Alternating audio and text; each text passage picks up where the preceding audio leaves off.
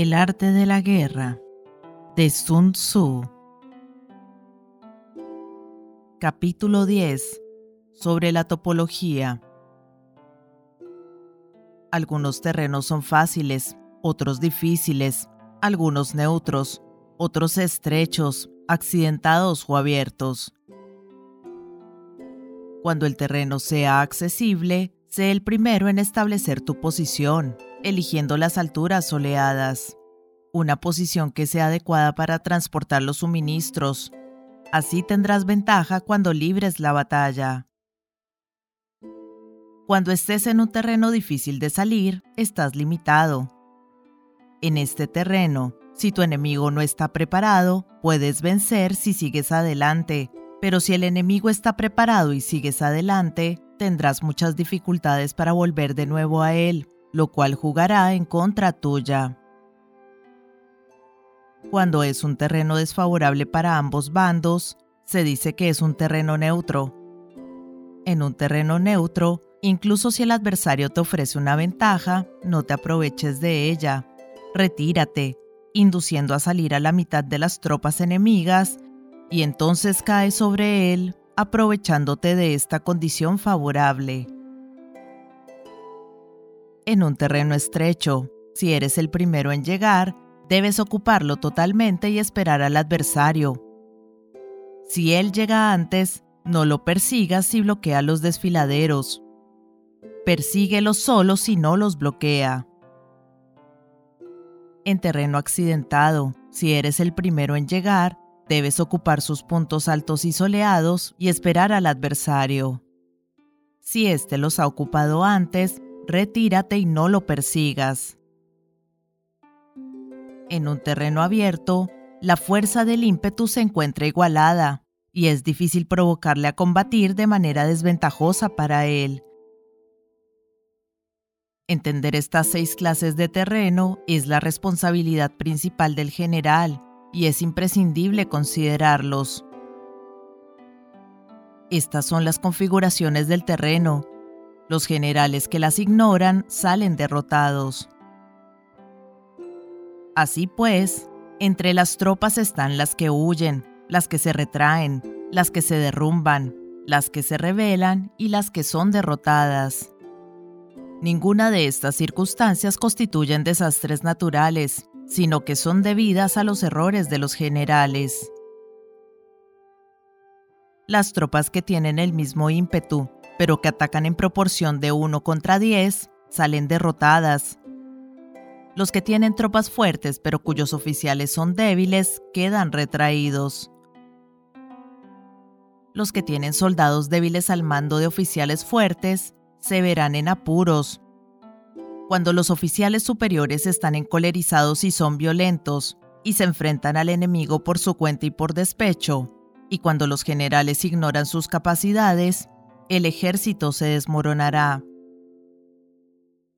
Como norma general, para poder vencer al enemigo, todo el mando militar debe tener una sola intención y todas las fuerzas militares deben cooperar. Cuando los generales son débiles y carecen de autoridad, cuando las órdenes no son claras, cuando oficiales y soldados no tienen solidez y las formaciones son anárquicas, se produce revuelta. Los generales que son derrotados son aquellos que son incapaces de calibrar a los adversarios, entrar en combate con fuerzas superiores en número o mejor equipadas, y no seleccionan a sus tropas según los niveles de preparación de las mismas. Si empleas soldados sin seleccionar a los preparados de los no preparados, a los arrojados y a los timoratos, te estás buscando tu propia derrota. Estas son las seis maneras de ser derrotado. La comprensión de estas situaciones es la responsabilidad suprema de los generales y deben ser consideradas.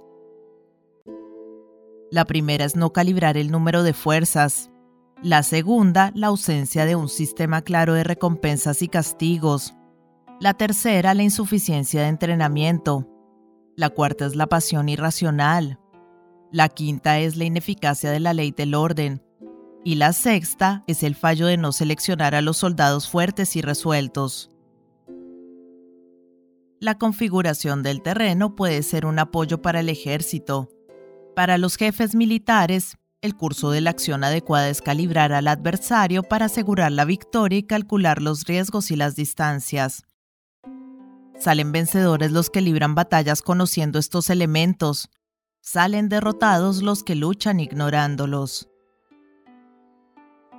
Por lo tanto, cuando las leyes de la guerra señalan una victoria segura, es claramente apropiado entablar batalla, incluso si el gobierno ha dado órdenes de no atacar. Si las leyes de la guerra no indican una victoria segura, es adecuado no entrar en batalla, aunque el gobierno haya dado la orden de atacar.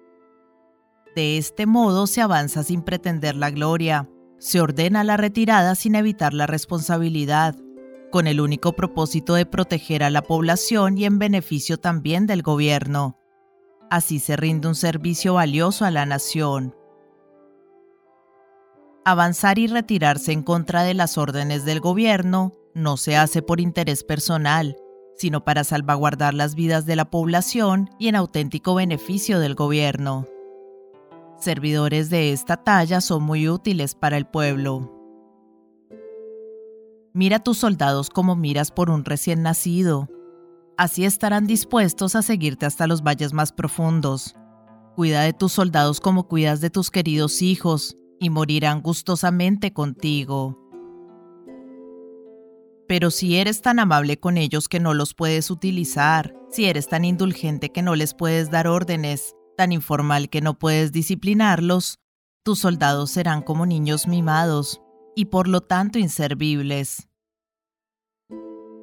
Las recompensas no deben utilizarse solas, ni debe confiarse solamente en los castigos.